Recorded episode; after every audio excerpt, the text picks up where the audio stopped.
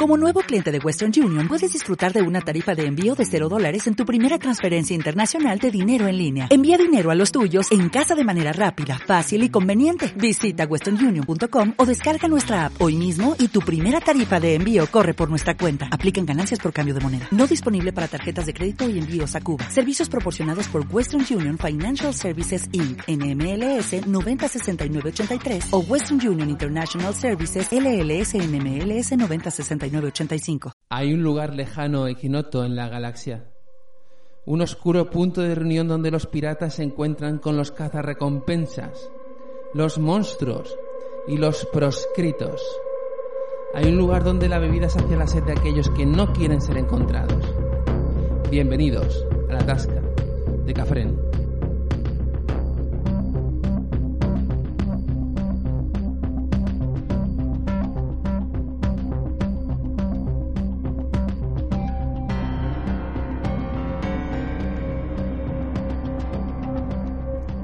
Terrores del ser humano le han llevado a imaginarse posibles horrores futuros.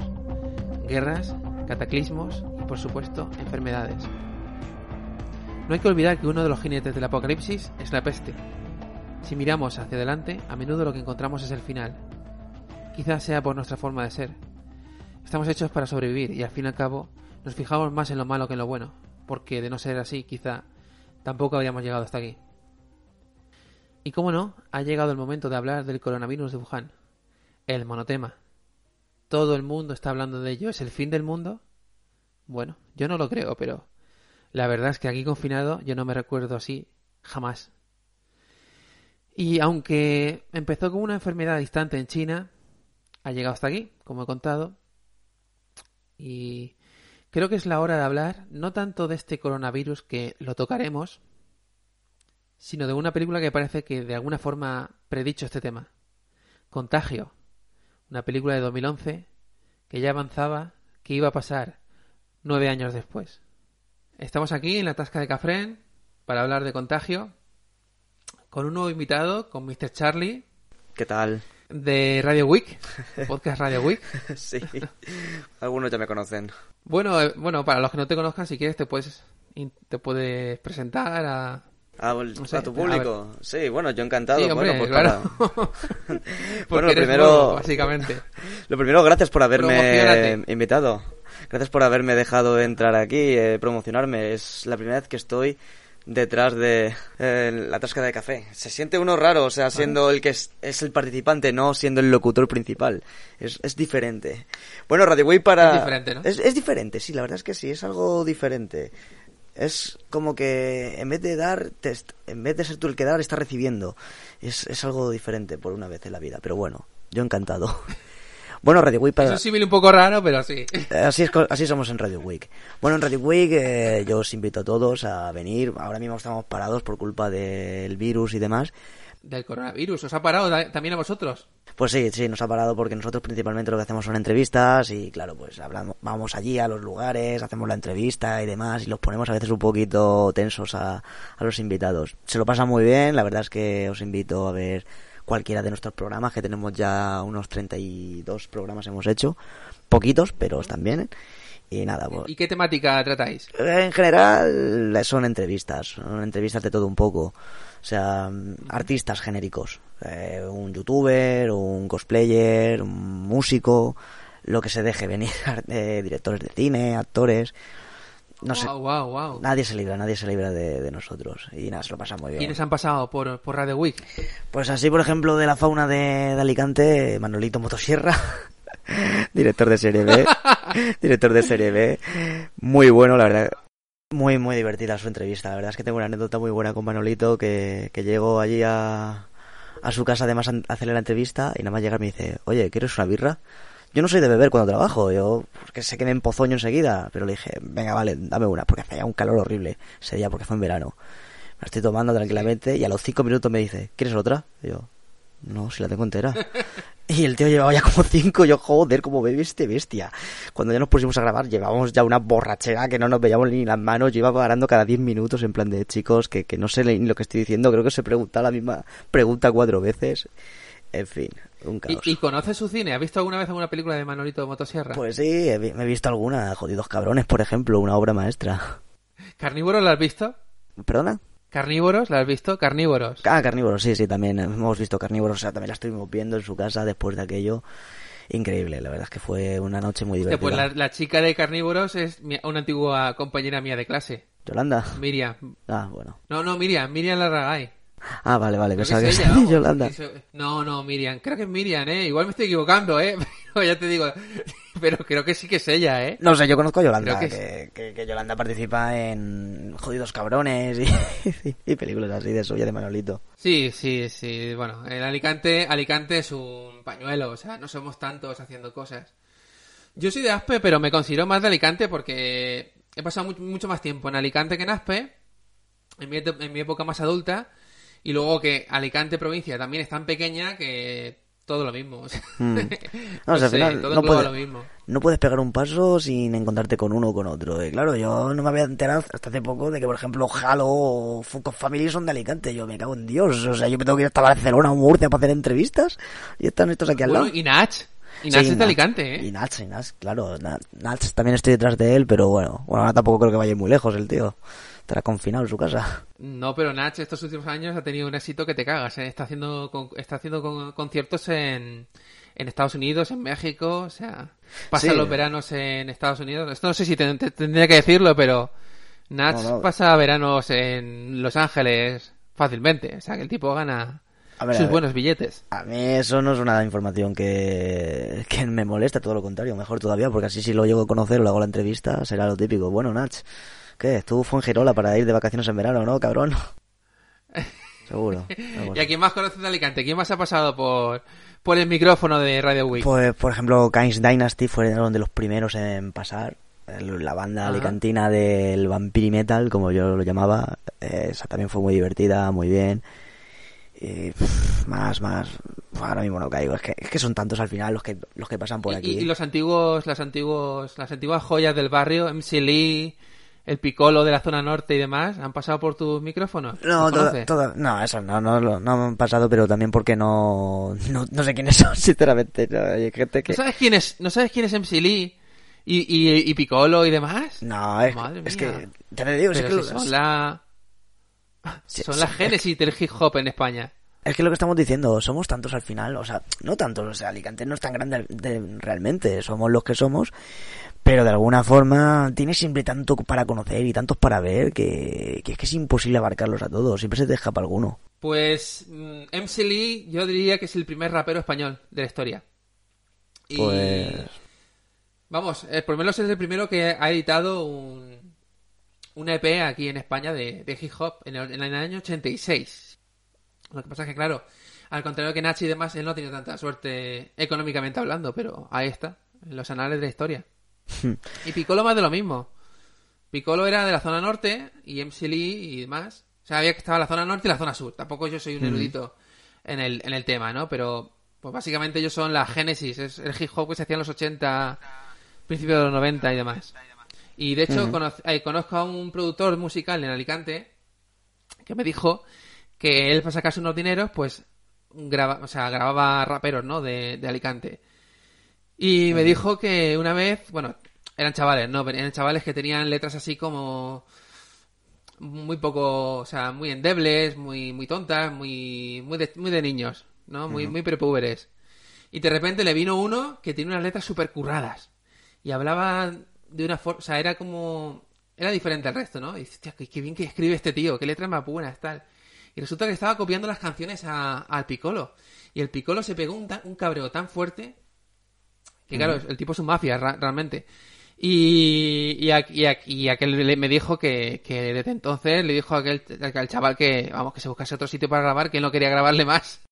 Joder, vaya- Porque vamos. tela, no, sí, Pero no, bueno, sí, cosas, cosas de Alicante. Sí, cosas- En su mundo, el underground. Eh, pues sí, no, es interesante, es interesante saberlo porque, claro, eh, yo estoy en búsqueda de nuevos contactos para entrevistar y nunca se sabe. Pues contacta con MC Lee porque seguramente lo, lo consigues y, y es interesante hablar con él, ¿eh? Es interesante. No sé, hay mucha gente interesante en este mundillo, sí, yo te contara. A ver, la mejor que he hecho, sin duda para mí, siempre lo diré, es una que hice cuando me tuve que ir hasta Barcelona para grabar. Vaya risa, de verdad, esa sí que fue buena. A los Blaze Out. ¿Qué, qué pasó? Cuenta. No, cuenta.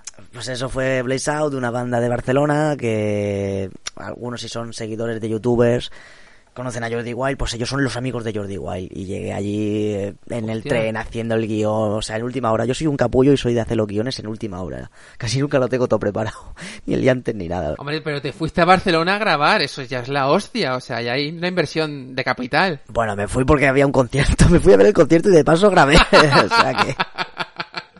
Jolín, tenías que haber dicho otra cosa, tío. sí, Pero bueno. bueno, está de puta madre. Me has vendido la moto. A mí me mola, me mola el programa. Me lo voy a seguir regularmente. Bueno, eh, Charlie o Mr. Charlie. Si Charlie, quieres, Charlie. empezamos un poquito con la película. Charlie. Charlie. Vale, de tu, de tu tarea más. si quieres, empezamos un poquito con la película, con Contagio. Mm. Esta peli del año 2011. ¿La conocías tú antes de todo este follón? Porque yo no la conocía realmente. Pues yo- O sea, se ha puesto de moda. No, pues yo igual, ¿eh? No, a mí hasta, el hasta rollo que me este. dijiste, vamos a hablar de esta película, yo ni idea. Esto es como lo típico de, bueno, vamos a hablar de esta semana en el club del libro, de este libro. Yo ese qué coño es, pues lo mismo ha sido. Pues se ha puesto súper de moda, tío. Pero súper mega de moda. Súper mega de moda. Y evidentemente por el tema de moda, ¿no? Que es el coronavirus. El virus corona. El virus rey. ¿Cómo estás viviendo la confinación? Mal. La cuarentena. Mal, o sea, me levanto todo- Mal, ¿no? todos los días con ganas de pegarme un tiro en las pelotas, eh, subo por las paredes. Llevamos cuatro días, ¿eh? Pues, escúchame, es como si fuera cuatro semanas. Pues cuando llevamos cuatro semanas, ¿qué vas a hacer? Pues cuatro días son como cuatro semanas. Por las cuatro semanas van a ser como cuatro años. Efectivamente, eso es. Ahí tú lo has dicho. Es que no puedo. Pues yo no pondría la mano en el fuego porque no vamos a estar más del más, más tiempo del que han dicho, porque igual se igual nos metemos en los dos meses. Fácil. Ya. Más de dos meses ya no digo nada, pero podríamos estar dos meses viendo mirando por la ventana, ¿eh? No, sé ya, sé ya. eh, Yo no, yo que soy una persona que le gusta mucho la calle, le gusta mucho salir. Me gusta muy poco encerrarme, o sea, yo si estoy encerrado tengo- tiene que ser grabando, tiene que ser grabando, hablando, entrevistando, haciendo cosas. Pero claro, un rato, una tarde, no todo el santo día. Que Claro. parezco un parado. Claro. Me siento, me siento inútil. Pues nos ha tocado. Nos ha tocado. Pero bueno. Bueno, nos metemos con contagio. La peli es curioso que empiece en China, ¿no? La historia empieza... De hecho, empieza en Macao porque, claro, a través de una serie de flashbacks nos va mostrando un poco cómo se ha iniciado ese... O sea, la trazabilidad que tiene el virus que nos presenta la película. Virus que tiene sus similitudes, ¿no? Con, con este virus corona que nos Sí, es que, amenaza. es que eso fue además lo más curioso que, que me llamó la atención, nada más empezar a ver la película. Y era eso mismo, el que se produjera todo en China. No es que dijeran, no, en Berlín, no, en, yo que sé, Estados Unidos, la India, algo así que pudiera ser más posible, digamos. No, en China. En China, es que En un China. poco más y me dice, venga, también en, en Wuhan, ¿sabes? Habría sido ya rizar mucho el rizo. Pero madre mía, o sea, luego dicen que los Simpsons, ¿no? Pero esto, esto sí que ha dado de qué hablar. ¿Sabes por qué pienso yo que lo han hecho en Hong Kong y en Macao? ¿Por qué? Pues no tengo ni idea, supongo. en, porque en vez de en China continental. Pues por un tema simplemente económico. Porque filmar en Hong Kong y Macao es más barato que filmar en China continental. Eso yo no tenía ni Puesto que idea. China continental, claro, China continental pone muchas más trabas. Entonces filmar en Hong Kong es, es mucho más fácil. De hecho hay películas, hay, hay muchas películas que lo han hecho en Hong Kong porque en China continental no lo han dejado de hacerla. Por ejemplo, Buscando el Este, ¿has visto Buscando el Este? Que es la, secu- la secuela de Buscando el Norte. que se van a, a Hong Kong también, montan ahí un... Bueno, lo típico, unos chavales parados de España que se van buscando suerte, ¿no? Sí, sí, la conozco. Y de... Pues fueron a Hong Kong básicamente porque en China continental era no imposible, pero sí que es verdad que te ponen muchas más trabas, tienes que firmar mucho más papeleo, etcétera, etcétera. Porque bueno, básicamente Hong Kong y Macao tienen una- un régimen político distinto del de China continental. Es, es mucho más abierto a Occidente, mientras que en China continental sí que es posible filmar, pero es más, es más complicado. No es imposible, pero es más complicado. Entonces, yo creo que por simplificar todo un poco se fueron a Hong Kong, pero si no fuese por eso, igual se hubiese hecho también en Wuhan, ¿sabes lo que te quiero decir? Sí, sí, sí, habría, pero eso ya habría sido como lo, lo más, o sea, eso es que nosotros que nos va a decir que una película iba a predecir justamente la situación en la que nos encontrábamos ahora mismo.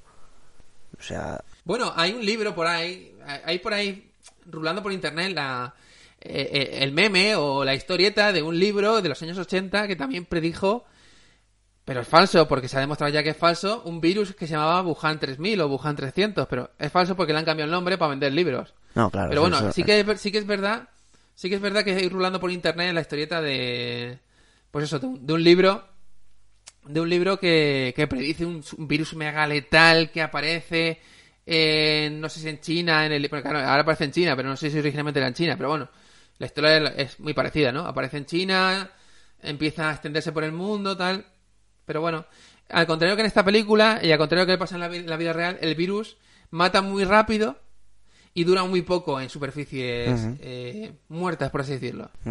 Cosa que, que, no, que no pasa con el virus real ni con el virus de la película. Tardan más. De hecho, el de la película es bastante más rápido que el coronavirus de Wuhan. Porque según este, estoy leyendo por allí, son como 20 días de, de incubación, que eso es una locura. O sea, tienes un, vi- un virus dentro que hasta los 20 días no te va a empezar a poner malo. Sí, Que- sí, sí. A ver, las similitudes que hay respecto a la película con la realidad son tan cercanas que da miedo. O sea, a mí me dan bastante miedo porque es lo que he dicho y, y comentaré toda la vida. Siempre se habla de eso, de que los Simpsons dicen que lo predijeron todo y hasta cierto punto ha sido cierto. Pero que una película que del 2005, 2005 era, ¿no? Por ahí. ¿Contagio? No, 2011. 2011 era eso, 2011. Es una película Bueno, que ya tiene... nueve años, ¿sabes? ya tiene nueve años, ¿eh? Nueve años, claro. Claro. Ya tiene un- unos añitos. Claro, que hace nueve años te digan que, que van a predecir la situación actual, como macho. eh, o sea, a ver, también las cosas como son. Eh, crear un mundo posapocalíptico es fácil. O sea, las cuatro papeletas de crear un mundo posapocalíptico son un virus, eh, desastre nuclear, eh, medio ambiente o zombie. Es que, Sí, claro, una catástrofe natural, no, no tiene más. Snowpiercer, El Día de Mañana, 2012, son buenos ejemplos. Eh, Geostorm, pues mira, películas de zombies pues tenemos para aburrir pues, de ese estilo, pero víricas, tal cual, es que es de las pocas y que sea tan, tan, pero tan cercana a la exacta. realidad, exactamente, tan exacta, Mm, da Sí. miedo, da miedo, Da miedo, sí. da mucho miedo. Pero bueno, si lo piensas, a ver, es que en China hay mucha gente, hay mucha población. Las, las ciudades son enormes. Son ciudades que la más pequeña tiene dos millones de habitantes. La gente vive hacinada. Yo he vivido en China, he vivido en Hong Kong. Conozco China muy bien.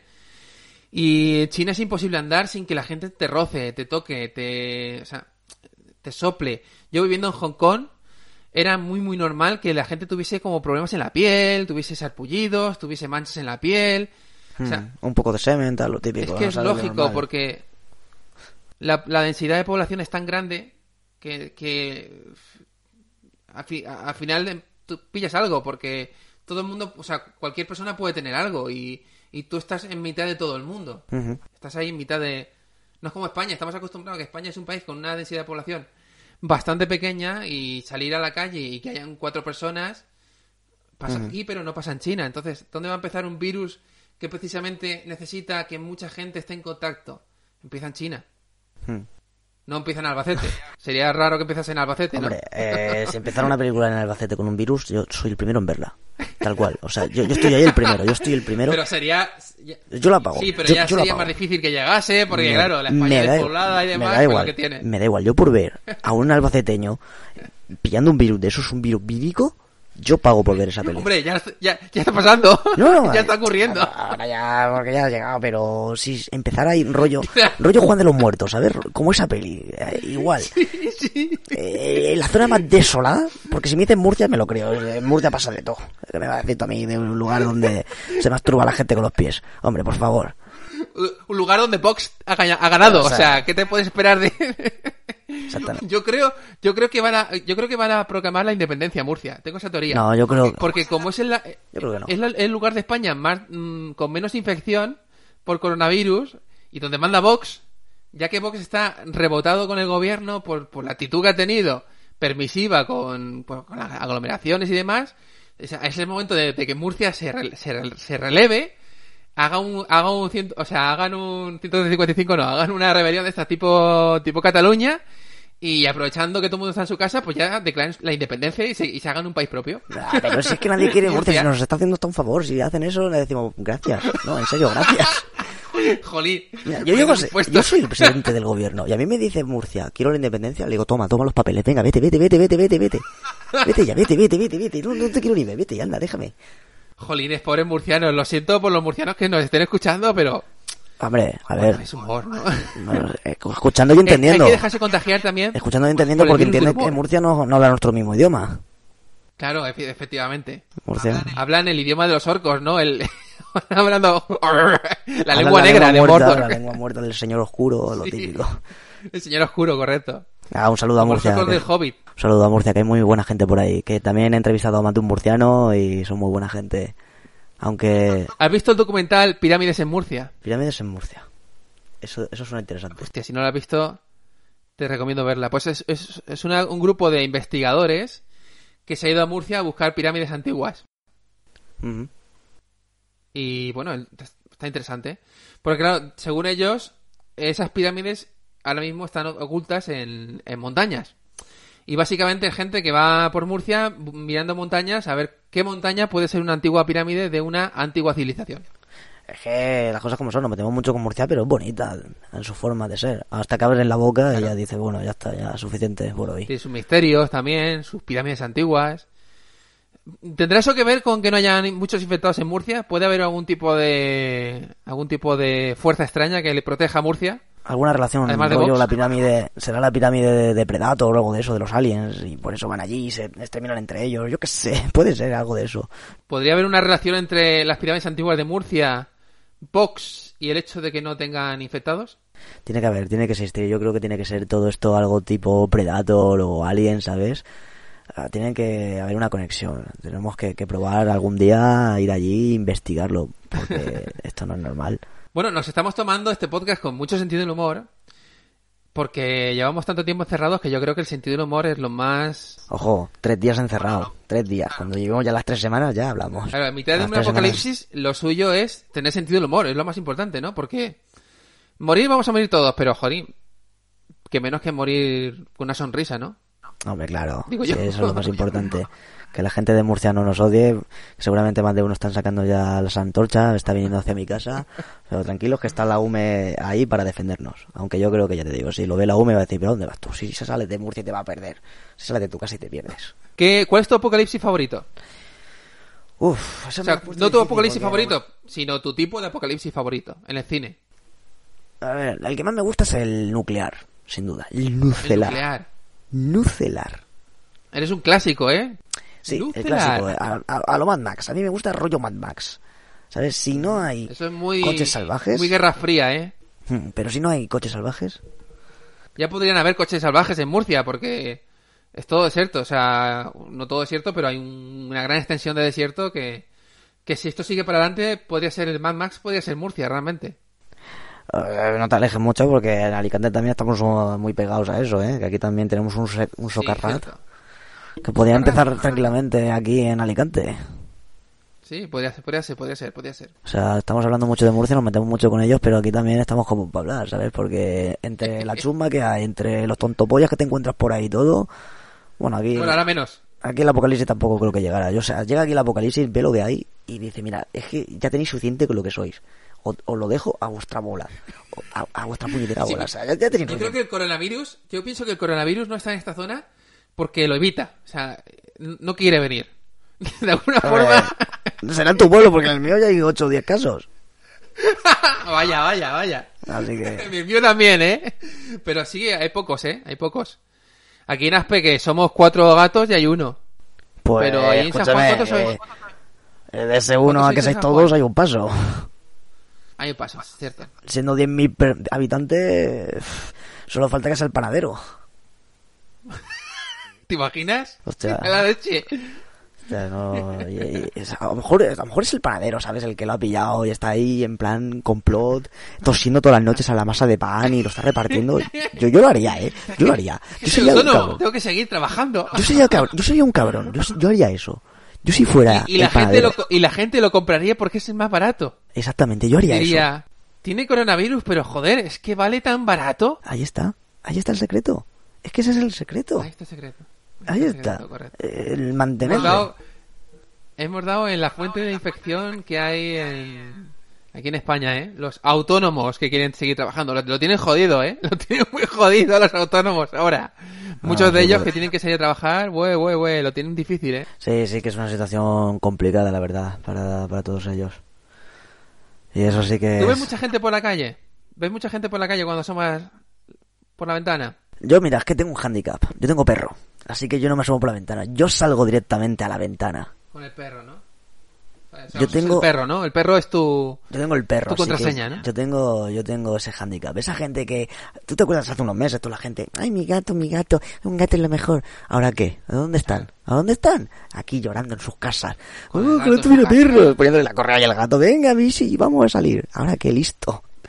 Intenta alquilarlo. Hay Yo- gente que te lo va a alquilar para Yo poder alquilo- salir. Yo alquilo al perro, yo lo alquilo. 20 euros por paseo.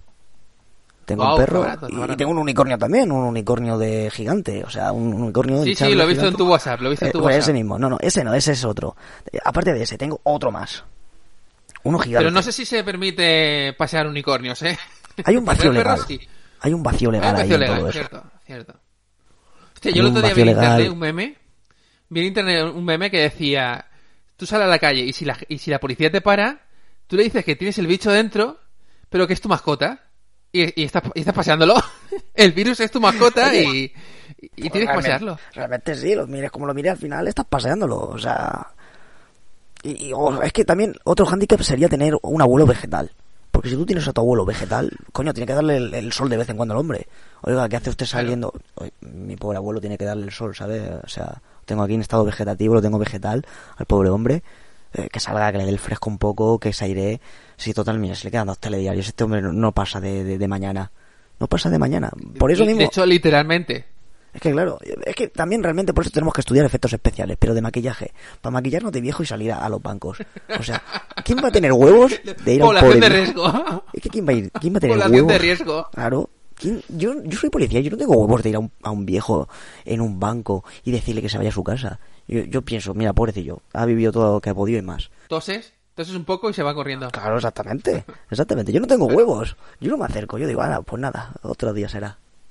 Y claro, luego el tío se quita el maquillaje y es un tío joven. Pues, mira, no nos ha engañado a todos, pero oye, bravo. Bravo Sí. por ese campeón del, del disfraz. ¿Y con qué película posapocalíptica te quedarías? O sea, ¿cuál, sería tu película, bueno, ap- apocalíptica? ¿Cuál dirías? Hostia, esta película me encanta, pero ya apocalíptica, no posapocalíptica, porque yo creo que Mad Max Sí, entra Mad en el terreno po- de- del posapocalipsis. Pues apocalíptica tal cual. Mira, por ejemplo, a mí me gusta mucho Hijos de los Hombres. Esa es muy apocalíptica. Mm. Hijos de los Hombres es una película bastante buena, aunque te hace pensar. Y es que también apocalíptica tal cual que esté sucediendo en el instante, hay muy pocas que sean buenas. Y cuando son buenas son súper dramáticas, no son de las que dices, "Oh, pero ¿y esta escena de mierda? No, son buenas. La carretera, el... eh, Y ya está. la carretera y Hijos de los Hombres. No hay- La carretera es casi posapocalíptica, ¿eh? La Está ahí, está... Está ahí, ahí, pero yo pienso que está más en el terreno del posapocalipsis que del apocalipsis, porque ya lo gordo ha pasado. O sea, falta que la gente se mate entre ellas, pero lo gordo ha pasado. Bueno, matarlas entre ¿No? ellas se están matando, realmente. ¿Qué es la diferencia que tiene con Hijos de los Hombres? Porque Hijos de los Hombres, de alguna forma, es un mensaje positivo, porque al final nace un niño, ¿no? En ese sí. mundo estéril, cosa que no pasa en The Road. The Road es totalmente negativista. The Road es aguantar lo que se puede hasta que se muere. Sí, sí. Vamos. O sea, ahí está la, Pues la gran no sé. diferencia. Es que ya te digo, no, no se han creado películas apocalípticas tal cual. O sea, ahora mismo, por ejemplo, estamos viviendo la situación más apocalíptica de nuestra historia y nadie está saliendo ahí fuera a grabarlo. Yo, yo no estoy viendo a ninguno saliendo ahí con el viejo No- y... no están grabando, y no, no, no. Es que deberíamos salir ahora. O sea, lo más apocalíptico que Pero he es visto... que es lo que tú dices, hay muy pocas películas que traten el apocalipsis vírico. Porque es mucho menos atractivo que, que un pepinazo a la Tierra. Claro. Por ejemplo, claro, The o Impact. sea, A mí The Impact me dejó marcadísimo cuando la vi. O sea, me dejó traumado. O sea, imagínate. Un pedrolo que llega a la Tierra, que nadie se puede salvar, que... que es Estás hablando de, de Armagedón, ¿no? Estoy hablando de la que salió con Armagedón. De la de Elijah Wood. ¿No has visto No The. Impact? No, no he visto Impact. Pues sale el, joven Frodo, el joven Frodo Bolsón, el Wood. Mm. Es que salió justo con el, el mismo año, creo. Si no el mismo año, No, pues está. años casi Armagedón le similares. hizo sombra, tío. Armagedón le hizo un- una clara sombra. Es que nadie puede luchar contra Armagedón. O sea, tío, es Armagedón. O sea, Bruce Willis dirigida por Ya, la cosa es que era mucho más. Armageddon era una película mucho más de efectos especiales, era mucho más heroica. No, al, fin, al fin y al cabo, el, el mundo no acababa en Armagedón, eran héroes que salvaban al mundo del petróleo. Bueno, Pero es que son en unos Impact- perforadores, son pe- perforadores Sí, de van a perforar que, y a que poner les el- enseñan a la astronautas. Que, que yo sigo sin verle sentido a eso. O sea, ¿no habría sido más fácil enseñar a los astronautas a perforar? Digo yo. Sí. O, llevarte a, o llevarte a uno con un grupo de astronautas, claro. También, o sea, es que lo suyo, ¿no? No, Te- no sé, inviertes ahí millones de grupo- dineros en, en enseñar Claro, a claro. gente a- a- en dos semanas a ser astronautas. Como me sobra la pasta, ¿sabes? O sea, esto es Estados Unidos, es América. ¿Quién más da? Y, y te llevas a uno, al mejor de los perforadores, para asegurarte de que lo hacen bien. Por si acaso la lían o lo que sea, que esté cerca. Claro, Pero claro, no te llevas a todos, tío. Pero no te llevas a todo el equipo, claro. les enseñas a ser astronautas. Bueno, pero que también en verdad se querían llevar a unos realmente. Sí, es que al principio empieza así. Sí, es verdad, Se cierto, me llevar solo a. Bruce Willis, pero Bruce Willis dijo, con Solo una condición, me llevo a mi equipo. Como, tío, ¿sabes que te costará como 5 millones al gobierno por persona y te estás llevando a 4 o 5? Ya van 30 millones en desperdicio. Bueno, vosotros sabréis. Es que en ese momento tenía que haber dicho, y con otra condición, vas a la cárcel. Entonces ya hubiese dicho, "Oh, pues no, igual no. Ah, igual se lo habré pensado Claro. pero, pero tío, es Estados Unidos, Claro. se puede permitir, o sea, eh, en Estados Unidos siempre pasa el apocalipsis. Dime en algún sitio donde no empiece el apocalipsis, en algún sitio que no sea Estados Unidos. Hombre, la película pasa en Hong Kong. Vale, esta- Ocurre en Hong Kong. Vale, sí, esta sí, pero así alguna otra. Claro. No lo sé, habría que estudiar películas apocalípticas a ver si alguna. A ver si alguna cae en. en no sé, en Albacete, por ejemplo. Sería interesante un apocalipsis que empiece en Albacete, como he dicho antes, ¿no? Es que, Pero que no sea vírico, porque yo no me lo creo. O sea, que sea vírico no me lo creo. Tiene que ser otra cosa. Tiene Nah, que ser es rollo que- gusanos que salen de la tierra, cosas así. rollo Dune, ¿no? Rollo Dune, sí, claro. No, o, o- rollo. Esta película de. ¿Has visto esta peli de, de tiburones que van por, el, por la arena? Hostia, sí. Ese rollo, San, ese rollo San igual sí. Shark o algo así. Sun Sharks, eh, creo que sí. Sí. Una o película de sea, serie Z, totalmente. Pero, joder, Pues algo así. no tiene nada que envidiarle a Sarnado. Películas que, no sé, yo es que... pff, Es que Albacete ya de por sí es, es, es, es un panorama apocalíptico. La gente ahí con navajas liándose a hostias. Sí, sí. eh, Eso ya es Es un apocalipsis. poco. Es un poco apocalíptico, sí. Eso ya, es Albacete de por sí ya es, ya es apocalíptico. total. O sea, todo lo que viene siendo, o sea, el centro Madrid es un caos, vale, muy bien, pero es que luego todo lo de los alrededores está para verlo. Lo único que nos salvamos son al- es Alicante y tampoco, porque vienen luego todos aquí. Y tampoco, depende de la zona. Hay que, hay que acercarse a las zonas buenas, donde no hay de Warriors, donde no, no están los de Warriors esperándote con la navajilla en la mano. Aquí, por un lado los Warriors, por otro los del hip hop, si no la Guardia Civil, joder, macho, lo mejor a veces es quedarse en casa. Es Lo que estamos haciendo, por obligación. Pues sí, eh, cosa que sí. Y cuando te quedas en casa quieres salir. Cuando sales dices, ojalá viniera el apocalipsis. Y cuando vienes, joder, nunca nos aclaramos. Claro, nos cuando viene Apocalipsis ya, pues ya está, ya está aquí, ¿no? Ya hay que aceptarlo. Pues sí, bueno, ¿y qué pues vamos a la película. Vamos a, Sí, sí, sí. vamos a hablar vamos, de, vamos. este, de este dramón, de esta infección vírica. ¿Qué, qué es lo que más te ha impactado de la peli cuando la has visto? Pues la peli es bastante impactante, ¿eh? Lo que pasa es que lo que te digo, no es, no es lo mismo, no es tan impactante como un pedrolo que llega a la Tierra, ni como un apocalipsis zombie, ni como un grupo de smokers a los Waterwall que van matando a la gente, Mm. porque al fin y al cabo es, es un enemigo invisible, pero es bastante impactante, ¿eh? Pues yo diría que todo el inicio, como... Sí, sí, cómo se comporta la enfermedad realmente y la forma de expandirse y todo. Es algo que, que llama mucho la, la atención, pero que, claro, tú al principio dices, la estás viendo y dices... A ver, a lo mejor yo me imagino al típico que está viéndola en 2011, ¿sabes? Que es el año cuando sale la típica película del ataque de la guerra Que de diga, los "Esto no mundos". puede ser. Claro, en Claro, 2008 que diga, salió la guerra que de los... diga. ¿Qué qué? Digo, que, que esté viéndola en 2011, o sea, que la viese en 2011 y dijese, "Bah, esto no puede ser. Claro, exactamente. Esto- eso, es muy es cine. exager- eso es muy exagerado, que pase algo así, que tal, que cual. Y claro, te pones a verlo ahora y dices, joder, pues tan exagerado no podía ser. Porque la forma de expandirse es que e- es igual. Ha sido prácticamente Hmm. igual. Hmm. Pero claro, luego el comportamiento de cómo se comporta el virus y todo eso no es el mismo. eh, por lo- gracias a Dios. O sea, la forma No de... es igual porque es más lento, porque el virus de la película es bastante rápido. Pero Sí. es que es una cosa que yo pensaba viendo la película. Si el virus es tan rápido, no se puede expandir tan, tan rápido tampoco, porque si, si mata al huésped en, en un par de días, ¿cómo se va a expandir? ¿Sabes? Si está muerto, está muerto, lo entierran y se acabó. No. La forma más rápida de que un virus se expanda es que tarda, tarde mucho en, en incubarse y, y que no sea letal en mucha gente que pueda seguir contagiando. Que es lo que pasa con el, con el COVID-19, con el virus que tenemos actualmente. Que tarda tanto en, en, salir, en sacar la cabecita, que claro, vas infectando a todo Dios, a todo Cristo. Entonces, claro, la, la infección tan rápida que, que hemos sufrido aquí en el mundo real, por así decirlo, ha sido porque el virus es lento de cojones, que en la película no pasa así, en la película es muy rápido, realmente. O sea, el, el camarero de, Ma- de Macao que se infecta va hecho mierda y al final se le lleva un coche. O sea, la gente que, que se infecta realmente se hace mierda en, en poco tiempo. Entonces, claro, creo que esa es la, la parte más menos creíble de la película, que las infecciones son demasiado rápidas. Un virus tan Hombre, rápido, yo veo difícil Sí, que se. tienes una hora y media para contar una historia. eh, si la tienes que contar de forma claro, realista, te tiras cuatro.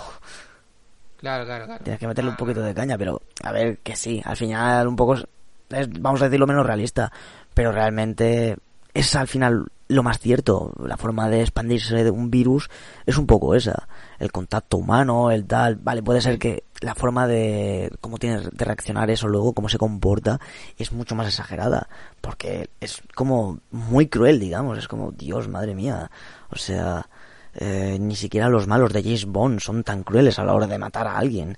Y eso me llamó mucho la atención.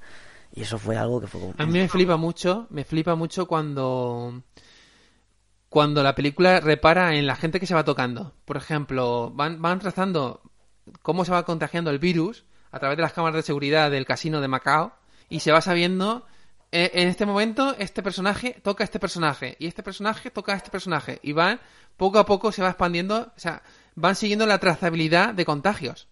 Esa, eh, cómo, se, cómo la película te, te lo muestra es de las cosas que más me ha gustado de esta peli, tío. Cómo te lo muestra, cómo se te, cómo te se mete en esa trazabilidad que tiene, bueno, el fenómeno de los contagios de, de este virus. Sí, sí, sí, sí, sí, sin duda. O sea, a ver, es que realmente no te están contando nada nuevo ni se están inventando nada.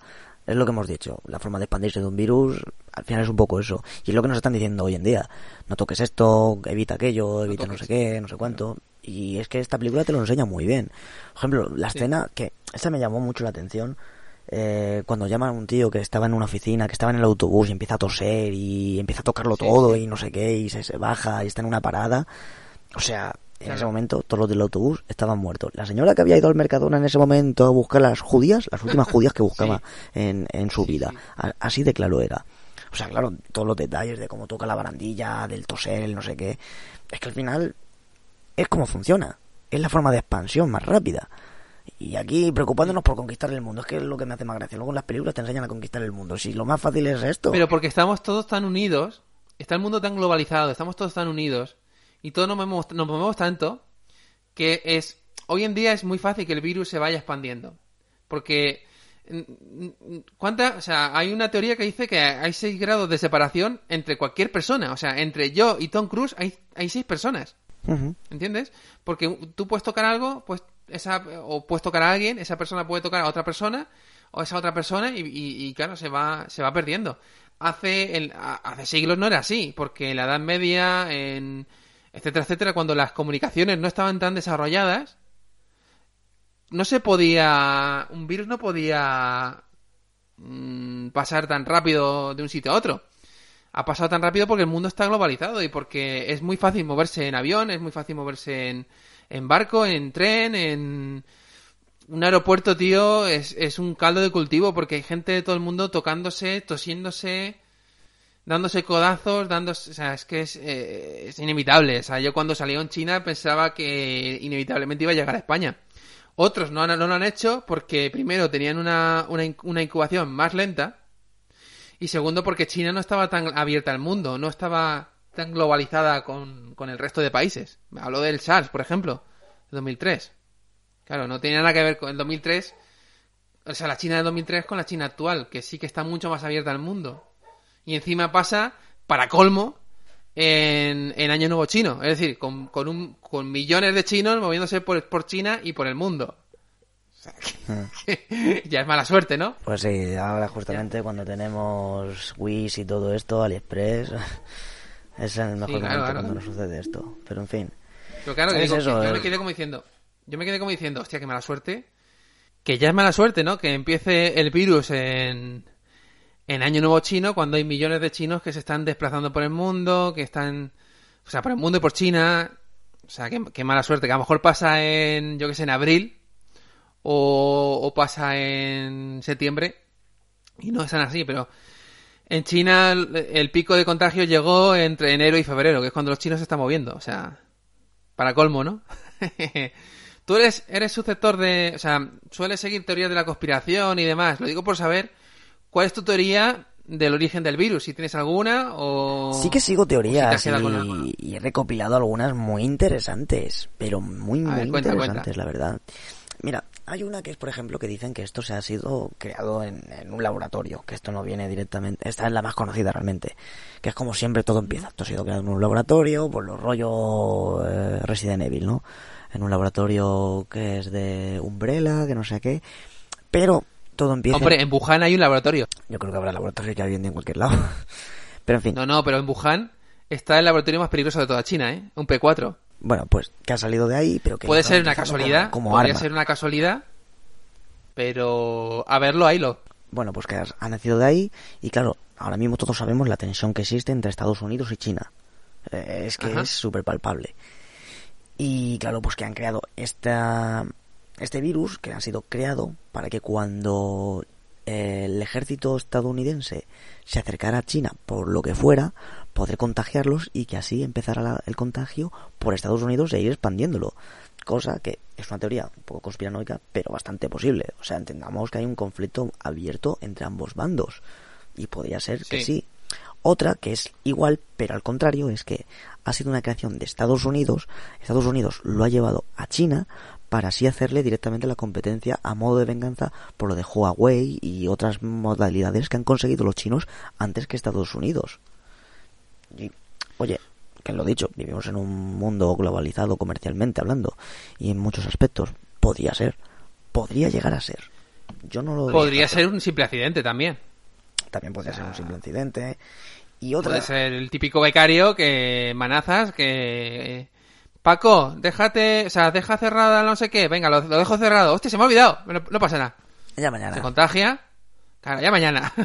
¿Qué, hambre tengo, tío, ya comí. esa gente no ha visto Breaking Bad, no ha visto La Mosca. No ha visto el capítulo de La Mosca de Breaking Bad.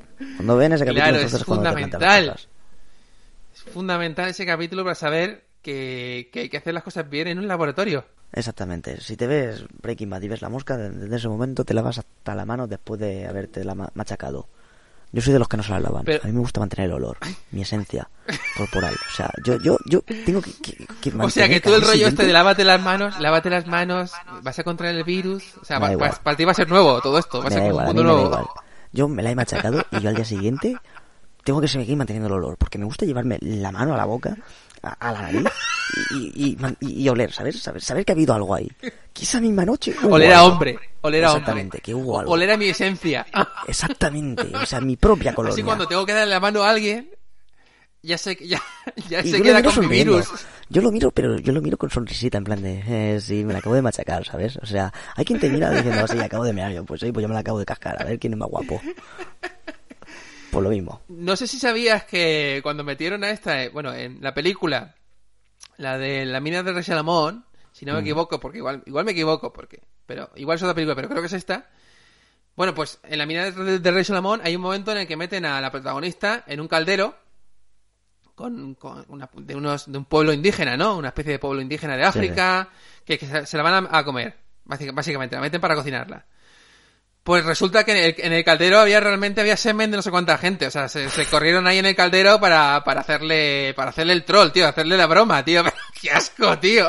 Joder, eso es un poco más antihigiénico, ¿sabes? Porque es ya una mezcla, es un caldo de varias personas y eso ya Qué asco.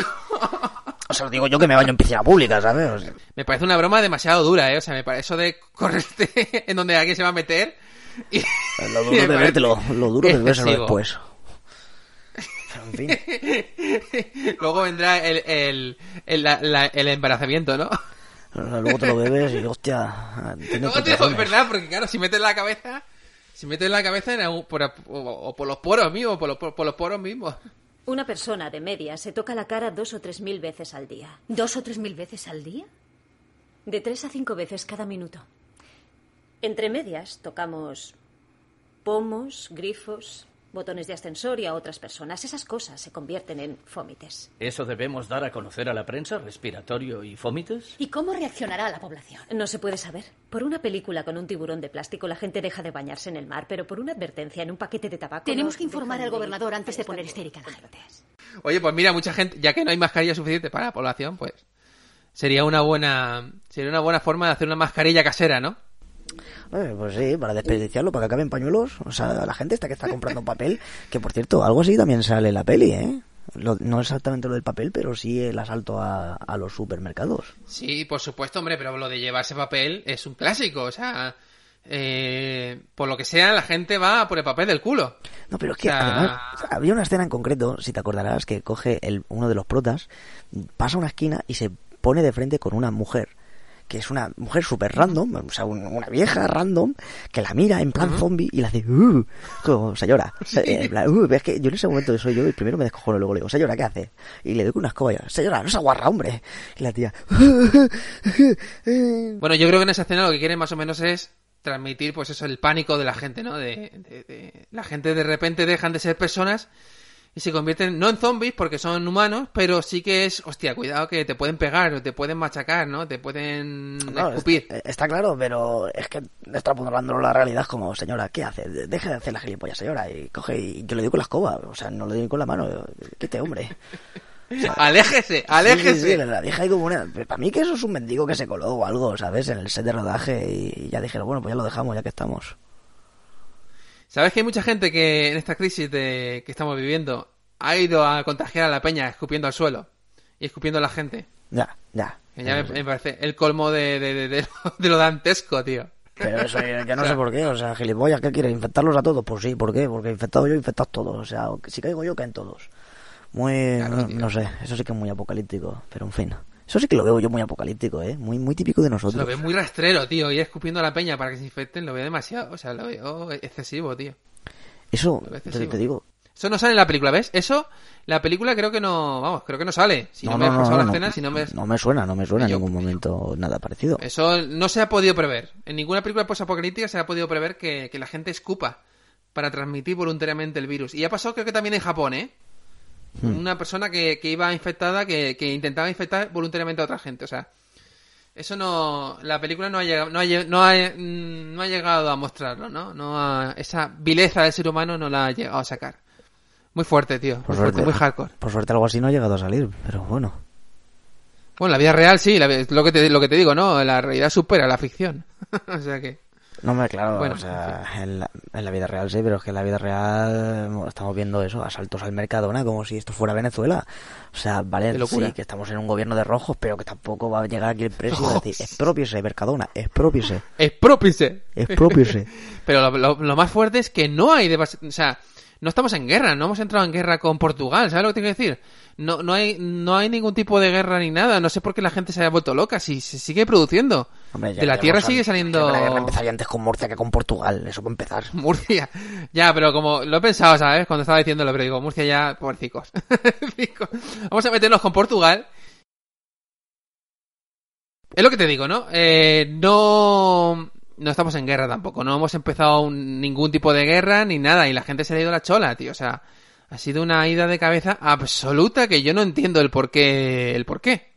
Yo pienso que es porque todas estas películas nos han adoctrinado de tal forma a que cuando pase algo así hay que ir corriendo por papel del culo. Pero hija mío, o sea, límpiate con el con el chorro de, de la ducha, no sé, tío, o sea, Con el bidet, ¿para qué quieres con- tanto con el papel? bidet, o sea, con el bidet, eh, claro. tenemos El bidet que es lo que no usa nadie, tío. Nadie en este puto país usa un bidet, tío.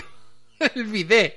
Yo tampoco. Es importante, No, tío. No, no, no, en serio, sí, que- sí que es verdad. O sea, tenemos un invento muy interesante y muy importante, como es el bidet, y no, Y lo, no lo usamos. usamos, tío. No, no, no, no, le, le quitamos más importancia de lo que parecen a estos instrumentos.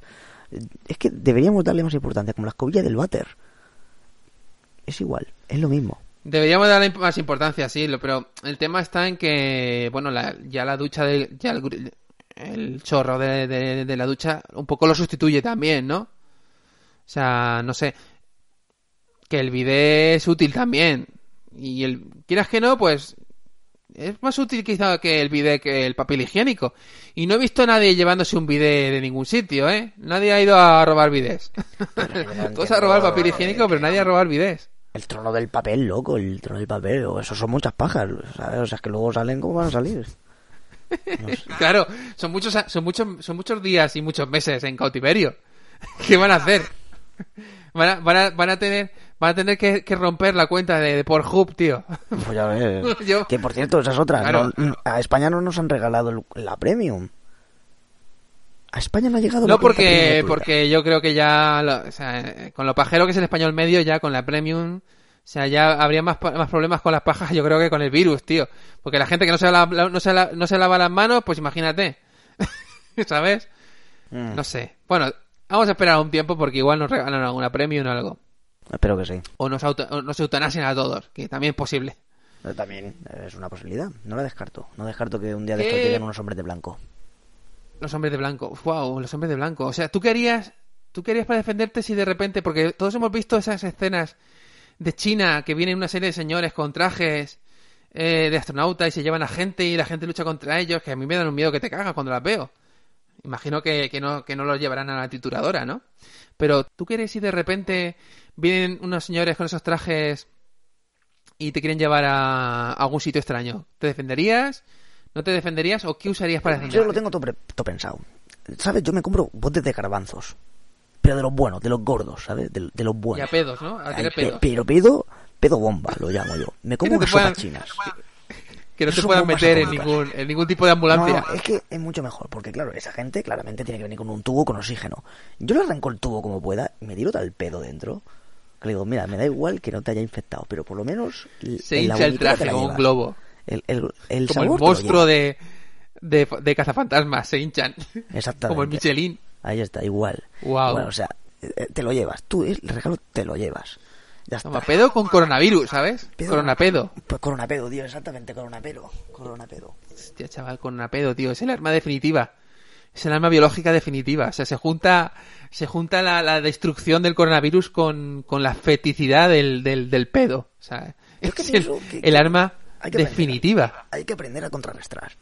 Hay que contrarrestar y no hay nada mejor que, que un, un ataque de, de pedos para Pedos.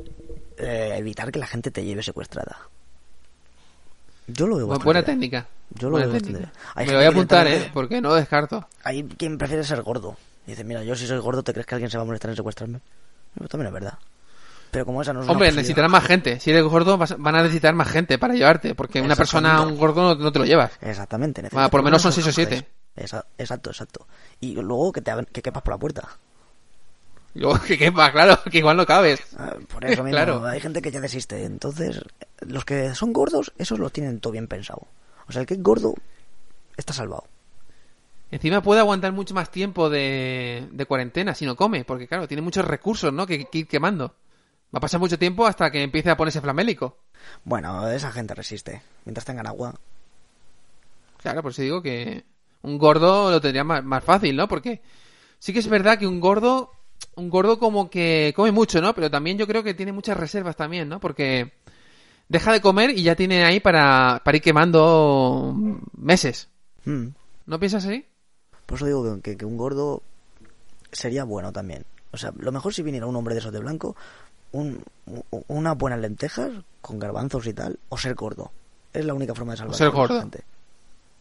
O un gordo Son pedorro. compatibles, ¿eh? Porque son compatibles porque comiendo garbanzos te haces, te haces- puedes, puedes pillar, pillar peso, o sea que no... Pues por eso sí, ser un No gordo son- pedorro también es buena, es buena estrategia. Oye, ¿te has dado cuenta de que hay muy pocos, muy pocos líderes políticos en Occidente gordos? Sí Pero es muy pocos, Es ¿eh? cierto, nunca, nunca me había parado a pensar, pero es cierto. Mm, Dijeron en TDC Podcast, no sé si lo conoces tú, TDC Podcast, una teoría muy, muy interesante. Y es que eh, como, cuando ves a un gordo comiendo, dices, hostia, ese gordo, mira ese gordo cómo come, mira cómo come el gordo, el puto gordo, tal. Entonces, igual es porque no son líderes gordos, porque cuando, claro, los políticos, cu- cuando hacen reuniones entre líderes, tienen que, tienen que cenar. Claro. Entonces, si, si un líder político es gordo de un país, igual los demás le van a decir como, dici- como diciendo, o sea, lo mirarán como diciendo, "Joder, mira el gordo ese, mira el gordo ese, tal. Por eso igual no hay ninguno gordo, pa- porque no te, te lo tomarías en serio comiendo, ¿no? O, o incluso quitarían el... O sea, les daría miedo de, de que en algún momento les pueden hasta quitar el plato, ¿no? O sea, mira el gordo ese como come. mira cómo... Agüita al gordo, agüita al gordo. No, yo no Y- me y no hay de ningún- un- No me fiaría de un... ¿No te fiarías de un gordo. Bueno, ahora que lo pienso hay dos. Kim Jong-un de Corea del Norte y Donald Trump. Por eso De Estados Unidos. no, ¿Tú te fías de ellos? No lo sé, tío, no sé si, pero no sé si el factor de que sean gordos es determinante para fiarme o no de ellos. Puede ser, eh, No, puede eh. ser. No me fío. No me fío. No puedo. No, no, no, no. No, no tienen mi confianza. No tienen mi confianza, tío. O sea, yo, yo no me puedo fiar de- ni de los gordos ni los calvos. Salvo si es Putin. Bueno, Putin no está tan calvo. Bueno, Algo de pelo tiene. Es un tío con po- pelo pobre. Pelo pobre, correcto. Es un pelo tío de pobre. pelo pobre. Pero también líderes políticos que hayan sido calvos. No hay ninguno. Mm, no. No hay Pero es, ninguno. mo- no, bueno. Sí, tienes razón. Pero bueno, también influyen ahí que se ponen una mofeta muerta en la cabeza o una operación de cirugía estética en, en Turquía. Si tienes pasta y al fin y al cabo eh, tienes que representar a un país. No puedes ir calvo porque, claro. Exactamente. Yo no me puedo fiar de alguien que sea calvo o gordo eh, para que me lidere. Como, no, no. O sea, ¿a dónde, me vas tú? Pero, en cambio, pasa O sea, algo o sea, que tú estás contento, estás contento de tener a Pedro Sánchez de presidente porque por lo menos él no es ni gordo ni calvo. en Pedro este Sánchez, momento de... mm, Pedro Picapiedra, este es guapo. Ya está, es el guapo. Es el guapo. Es el guapo. Pedro es el guapo. Al igual que Pablo es el coletas. Pero no me alegro de Es el feo. No me Claro, alegro. el, guapo y el feo. Ya saben por qué están juntos, porque, claro, por la vanidad del guapo, ¿no? Para, que, para verse más guapo cuando está con el otro, ¿no? Yo no me fío de- ni de uno ni de otro, sinceramente. Porque si no, mira dónde nos han llevado. Esto parece ya Venezuela. Venezuela. ¿Y, y te parecen los, los, los mejores líderes? Bueno, esta pregunta se anula por lo que tú has dicho, pero ¿cómo los, con los mm, ratificarías como líderes en este momento de, de- de apocalipsis? Porque fíjate que nos podía haber tocado el apocalipsis con Rajoy. Hostia, Que no, escucha. pudo haber sido así con- mejor. Yo lo habría preferido con Rajoy. Lo habría preferido con Rajoy. Te digo una cosa, me habría muerto. Está más, está más gordo Mira, que Pedro Sánchez. No, pero yo no por eso. Mira, Un poquito te digo más una gordo. cosa. Si hubiera sido con Rajoy, fijo que habría pillado el coronavirus. Eso para empezar. Para empezar seguro que lo habría pillado. Eso seguro. Rajoy? No, digo yo. Y Rajoy, claro. Ah, tú. Claro. Bueno, pues sería peor Todo- entonces, to- ¿no? Toda España habría pillado el coronavirus si hubiera estado Rajoy gobernando. Entonces sería peor, no Sí, mejor. pero ¿sabes lo que pasa? Que nos habría regalado momentos muy buenos, como es el coronavirus el que quiere que sea el paciente el que lo pille y el que lo pille sea el coronavirus quien lo tenga. Sí, sí, o sea, sí. Una corona es Un una corona. maravilloso que lo, lo hemos perdido. Claro, una corona es una corona y un virus es un virus. Un virus, lo que no, claro. Lo que no podemos pretender es tener eh, contagiados que vayan a crear más contagiados, porque lo que nunca un contagiado tendrá será más contagiados. ¿Sabes? Contagiador. Claro, eh, es que me lo imagino así. Y no sé, solo por es- esa sarta de tonterías, yo, lo, yo lo tendría. Merece Solo la pena el eso. apocalipsis, ¿no? Solo Sí, por eso. Solo por eso, solo por eso. Y ya han sido los cinco mejores minutos de mi vida. Los cinco Wow. últimos, más bien. Bueno, vamos a hablar un poco de apocalipsis. ¿Cuál es la escena de la película de contagio que más te ha impactado? Más has dicho, hostia, Uf, yo, te, yo te diría que la del súper, el super, ¿no? sí. Y la de, la de los cuerpos que los, los están enterrando en Hostia, cal. esa también. Esa era... Wow. Sobre todo cuando dicen lo de no, hay que, no quedan bolsas para cadáveres, no se han agotado tal. Hostia, Hay en fosas comunes. La del super y la de los cadáveres, o sea, la del super más porque es actual, porque es algo que, como te hemos dicho, está sucediendo. Sí, lo estamos viviendo ahora. Claro, porque lo estás viendo. Lo de los cadáveres que lo veo más exagerado. Pero lo de... Lo del super sí. En China hay escenas de cadáveres en bolsas de plástico y cosas así. Aquí no ha habido, mm, a menos que sepamos, pero en China eh, sí que se han distribuido por las redes cadáveres en bolsi- bolsitas de plástico, como los fosquitos.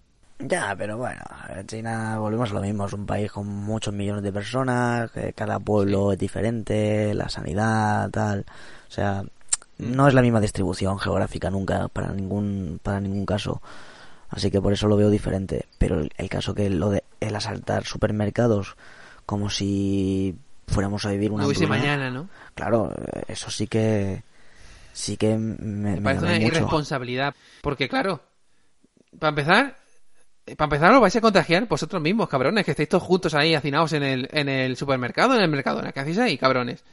Eso va a empezar. Y, y segundo, que no va a parar la, no, va, no va a parar la producción. Si es que no, el- no hay, no estamos en guerra ni ha caído un meteorito ni nada. O sea, la, la tierra sigue siendo fértil. De No momento. sé, lo veo exagerado. De momento. De momento. Wow, Esto, mira, que a lo mejor nos, estamos equivo- nos estamos equivocando y lo mismo. Esta gente están siendo. Pre, eh, pre- eh, están pre- previniendo. Sí, que lo mismo nos equivocamos y, y, y están hecho- haciendo bien en acaparar el papel del culo, ¿no? Claro, claro, exactamente. Que será o la sea, moneda del futuro. o O sea, sea, cuando los euros no valgan, la gente cambiará papel del culo por cosas. Yo digo que cigarrillos. Yo estoy empezando a comprar cartones de tabaco y voy a, y voy a cambiarlos. Eso va a ser la moneda de cambio definitiva. Cigarrillos. El Sí, porque imagino que en pleno apocalipsis empezarán a dejar de, de a dejar fumar en, en sitios, ¿no? Porque antes, o sea, ahora mismo no dejan fumar en ningún lado, pero cuando llegue el Mad Max Claro, y, claro, la, época, y o la anarquía, pues en ese momento ya podrás fumar en cualquier lado. No creo que venga nadie a decirte, oye, tal. Claro, y el cigarrillo va a ser como lo más. O sea, va a ser importante. Es tabaco al final, es un vicio. Va a ser algo vicio, importante. claro. Y tener paquetes en perfecto estado, más todavía. Así que hay, que hay que invertir en eso, en cartón de tabaco. Que no nos estamos dando cuenta. Invertimos en papel del culo. No, no, te puedes limpiar el culo con un helecho. Invierte en tabaco. Claro. Con el libro de Belén Esteban también, Ahí lo tienes. No nos damos cuenta. Eh, Y estas cosas no se ven en la película, ¿eh? Estas cosas no, No se ven. no la tocan. En cambio, Pero por lo sí que sea, nos han acostumbrado tanto a pillar papel del culo que todo el mundo ha ido a pillar papel del culo, tío. O sea, ahora mismo los fabricantes de papel del culo tienen que estar forradísimos. Pues ya ves. Porque papel del culo, pues, falta culo para tanta papel. Se queda la distribución para, para trabajo.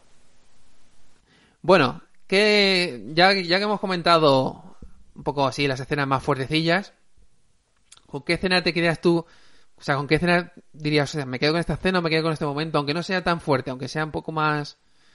Aunque sea, eso, pues una, una cosa más, más íntima o más... Que no sea tan fuerte como, por ejemplo, lo que hemos men- mencionado, ¿no? Lo, de, lo, del, lo del supermercado, lo de los cadáveres...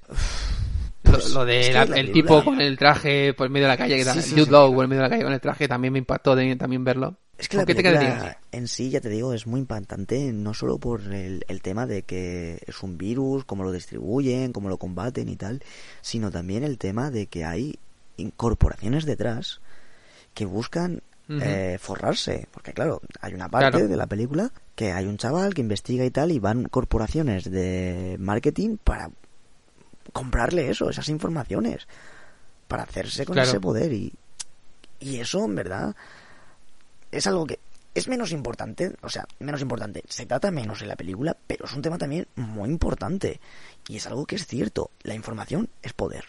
Esto es así Sí. y que en la película se, se toca muy poco. Por ejemplo, cuando la parte cuando coge le está pasando la información a, a uno de los tíos estos, a uno de los de publicidad, y viene la policía, el FBI o no sé quiénes son, para hacerle una redada, para ir a por él, ese momento también llama la atención porque es como, joder, mira el tío, o sea, al fin y al cabo es un poco, es la verdad, o sea, el tío está detrás de toda esa investigación, de buscar toda esa información para que luego encima lo detengan por eh, traicionar a la, a la patria. Ya ves. Ya, pero bueno, eh, es que el, el ejercicio del poder es un poco así, ¿no? No puedes dejar que la gente vaya a su bola, ¿no? Porque... Y más en un momento de, de, de- tensión, un momento de emergencia, un momento que... Yo pienso que en ese, en ese momento lo que quiere el poder es un poco asegurarse que todo el mundo vaya por el mismo rail. O sea, que todo el mundo... Que haya una cierto... No sé, vamos. Ahora mismo en España si tú te pones a buscar la vacuna del coronavirus, eh, el Estado te contactaría, te diría, oye, ¿qué sabes? ¿Qué no sabes? ¿Qué, qué vas a hacer? ¿Qué no vas a hacer? No, ¿Quién te ha pedido esto? ¿La vas a vender? ¿No la vas a vender? Eso es importante. Claro, claro que sí, pero no sé, es, es, es curioso, ¿no? Cómo eh, tratan a, a esa gente, o sea, el tío investigando y tal, ya no solo investigando para ver cómo están desarrollando la, la cura, sino cómo buscan empresas tener esa información para poder forrarse. Ya. Y claro, a ver, Sí. es algo que pasa, todos lo sabemos, no somos tontos, no quitémonos Sí. el papel, el gorro de papel de plata y, y vamos a darnos cuenta, estas cosas suceden. Y la película se trata muy poco, pero se trata. Sí, siempre que pasa algo y vamos, va, va también a... O sea, siempre que sopla el viento hay gente que, que saca las velas, ¿sabes lo que te quiero decir? Y ahora mismo hay gente que se está forrando también, hay gente que se está, que está invirtiendo en, el- en la bolsa para cuando suba, si es que sube, forrarse, o está vendiendo oro a precio, porque el oro se está vendiendo ahora mismo, vamos, como si fuese petróleo, pero multiplicado por 100. No, O sea, claro, siempre hay gente que... que está, que se intenta forrar, claro. Yo que estuve a punto de invertir en oro porque me dijo una amiga, "Met- mete dinero en oro tal, no sé qué, en octubre o noviembre. Imagínate, si llego a meter pasta en oro, rico no sería, pero aquí va a estar, estaría en Miami con un traje, un traje de Hamsa, o sea, un traje de antivírico, pero bueno, ahí estaría. No, claro, claro. Porque igual nos tenemos que acostumbrar a vivir ya así, pues con trajes antivíricos por la, y por la calle así, o sea, la, la nueva normalidad, ¿no? Espero que no, la verdad. Espero que todo esto se establezca, se estabilice dentro de, de muy poco y no, no vaya a durar tanto como dura la película, que la película es casi seis meses. Wow, pues yo lo veo así, ah, yo lo veo más o menos así, ¿eh? Si contamos el tiempo de China, igual son seis meses, ¿eh? Uf, O sea, tres para no. nosotros y seis para ellos. Espero que no, la verdad, porque es demasiado duro. Mucho tiempo. Las y, paredes, bueno, las paredes se caen y, y, y, y- vamos, demasiado tiempo encerrado. Empiezo a yo, preguntas y te digo yo que para la próxima que hagamos otra otra de estas, otro podcast, es, es siendo yo desde la cárcel. Porque es ahí donde... de la cárcel o desde el manicomio, depende de cuánto tiempo tenga que estar. Porque También, es- se me va la olla, o sea, a la gente se le va la olla, ¿eh? A mí se me está yendo. Y a mí, completamente, solo llevo cuatro y a días. mí se me va a ir también, tío, porque se te caen las paredes encima. Es que es muy fácil decir, no, no, los, los, los, los famosos, quédate en casa. Hashtag, quédate en casa. Claro, cabrón, hijo puta, tú como vives en, en, en una mansión, pues claro, quédate en casa, pero yo vivo Claro. en un piso de dos metros cuadrados, ¿sabes? Ah, O- exactamente. o sea, la, la peña, la gente vive en casas súper pequeñas. Y, y los que no viven en casas pequeñas tienen que compartir habitación con compañeros de piso, o tienen que compartir eh, casa con la mujer, o con los padres, o con la mujer y los padres. O sea, una, va a haber una oleada de. En fin, sí, sí, sí, estamos, estamos apañados. Va a haber una oleada de divorcios, tío. Ya verás tú. Ya de divorcios, de, de amigos que se dejan de hablar, de padres e hijos que se enfadan. Seguro, vamos, demasiado tiempo juntos. Mm. Va a ser duro, Pero bueno. va a ser muy duro. Va a ser duro. ¿Y qué notas le darías tú a la película? ¿Qué le, ¿Cómo la Pues me- puntuarías? Pues mira, la verdad es que al le pondría un 8, un buen 8, la verdad. No le pongo el 10 porque Es- hay partes lentas, las cosas como son. Hay partes lentas, Hay sí. partes que son lentas. eh, tiene dos historias, tres. Y claro, sí, cuando- eso es lo malo, que tiene demasiadas historias. Claro. Demasiadas, demasiados personajes. Yo creo que si se hubieran No hay un solo- protagonista claro. si se hubieran centrado solo en dos, habría estado bien. Sí. Pero bien hecha, porque en hora y media, a lo mejor hora y media se te queda corta. Si intentas estirarla a casi dos horas, te, te da justo para hacerla bien. Pero claro, pones hora y media, tres historias, y quieres intentar abarcar mayor o menor tiempo con cada una de ellas, dándole la mayor o menor importancia que tiene cada una de ellas, te dejas muchas cosas en el tintero y es como, oye, aquí me falta información, aquí tal, pero que tampoco te, te sabe tan mal, o sea, es como, sí, pero me habría gustado saber más. Como he dicho, lo del chico este del de que investiga y demás. Sí, te cuenta cositas, Sí. pero ¿cuánto sale la película realmente a lo largo de toda la película? Ya. 15 minutos. De hecho, no está claro ni siquiera quién es el protagonista, porque empieza con un personaje que es el de Winnie Paltrow, luego muere Winnie Sí. Paltrow, le hacen la autopsia, luego está eh, Kate Weasley, que es otro personaje, y luego llega Marion Cotillard, otro personaje, está por ahí Jude Law, o sea, hay demasiados personajes, demasiadas historias. Pero claro, Mm. yo entiendo que una, una película que hable de una enfermedad vírica tenga que tener muchos personajes que vayan... Porque al final, una, un- al fin y al cabo, una enfermedad vírica es una enfermedad que va pasando de persona a persona Sí, cuesta, no es cuesta tan fácil muchísimo. como... cuesta- Claro. Tienes que tener muchos personajes que vayan interactuando y algunos morirán, otros no morirán, otros se contagian, unos no se contagian. A ver, no se puede hacer unos Vengadores. O sea, hacer los Vengadores es muy No se difícil. puede. Es muy difícil. Tienes que conocer muy bien al equipo y tienes que saber muy bien cómo distribuirlo. Esto es así. Esa película claramente ha No, pero mal. por ejemplo, una, la- el apocalipsis zombie es mucho más fácil. Sí. Porque tú tienes un grupo de personas que tienen que luchar contra zombies. Y ya tienes lo- los malos claros, son zombies. Pero si tú tienes una película que el apocalipsis, en vez de zombies, lo que son es un virus que, no- que ni ves, ni tocas, ni tiene una repre- representación, entonces tú tienes que, tienes que reordenar la película para que sea, de alguna forma, sea una cadena de personajes que se van enfrentando al virus o que se van, o que se van infectando o que, se- o que van luchando contra él, entre comillas, ¿no? Van investigando, etcétera, etcétera. No es tan No. fácil, o sea, no es tan fácil, entre comillas, como sería hacerlo so- sobre una película sobre zombies. No, claro, Puedes claro. tener un grupo de personajes enfrentándose, enfrentándose a, una- a un enemigo físico, que serían los zombies, en este caso. No es fácil, no es nada fácil por eso mismo, lo que tú has dicho. Es que no, no es tangible estas cosas. Pero yo creo que tendrían que haber hecho mayor centración. O sea, la principal historia, que sí, que es cierta, que es la de la investigación del virus, cómo se desarrolla, todo eso, está genial. Y luego dejar como secundaria la otra, la del hombre este que es inmune, la hija, tal, que es como esa parte de la gente cómo lo está viviendo. Está genial. Si lo hubieran dejado Claro. así, genial. Claro, Esa es la parte que introducir la me- me- tercera me ha parte. gustado. Claro, eso mola. Esa es la parte que a mí me ha encantado. Cuando están está ahí en la casa encerrados, viene aquel, le va a dar las flores y le dice, no, no, no entres. Y dice, te dejo las flores y dice, no, no, no deja, llévatelas. o sea, Está todo muy bien llevado. me, gusta mucho. Como te va introduciendo Está poco a poco hecho. microhistorias, es como, chico, te descentras, te, te, te, te- desvías. Te descentras, correcto, desvías un poco del tema. Te desvías del tema Claro. y entiendo la intención. Entiendo que la intención es decir, oye, que aparte de esto, está esto otro. O sea, quieres abarcar mucho, pero claro, por intentar abarcar mucho, hay cosas que te dejas por fuera. Pero bueno, de todos modos es una película que yo recomendaría, sin duda, para esta... Ahora, ¿no? ¿Eh? Ahora sobre todo. Sí, sí, ahora sobre Ah, todo. Que ahora sobre todo que la estamos viviendo. Claro, por eso, ahora sobre todo para el confinamiento está muy bien y para que la gente sepa lo que tiene que hacer de aquí a dentro de dos semanas. Claro, efectivamente. Y para que la, la gente se, se centre un poco y se encierre en su casa, porque No, claro. hoy lunes por la mañana, bueno, ya es martes, pero o- ayer lunes por la mañana, eh, vamos, todo el mundo pillando metros, todo el mundo, todo el mundo en la calle, por lo menos en las grandes ciudades. Nadie se lo toma en serio, o sea, el confinamiento y el quédate en tu casa ha sido para el fin de semana, por lo que veo. No sé. ya. En fin, ya veremos Bueno. cómo se comporta esto a lo largo de la semana. Ya veremos. De momento hay que acostumbrarse a hacer podcast online. Yo que estaba, estaba acostumbrado al estudio, a mi búnker. Pues nada, toca online ahora. Toca Pues, online. pues online será todo. Bueno, Mr. Charlie, hemos llegado al final de, este, de esta aventurilla, Pues de esta película de, de contagios. Se puede decir que la cadena de contagios ha llegado al final. Y hemos más o menos hecho un podcast interesante hablando de, este- de esta película que la gente está redescubriendo. Por cierto, Kate Winslet ha puesto hace poco una foto suya con una mascarilla. O sea, la Kate Winslet que sale en la película. Sí, sí, sí. Como diciendo, ¿os acordáis que hicimos una película en 2011? Pues aquí está. Sí, sí, sí. Me hizo mucha gracia ver, ver la foto de Kate Winslet con la, con la mascarilla. Bueno, pues nada, Mr. Mr. Charlie.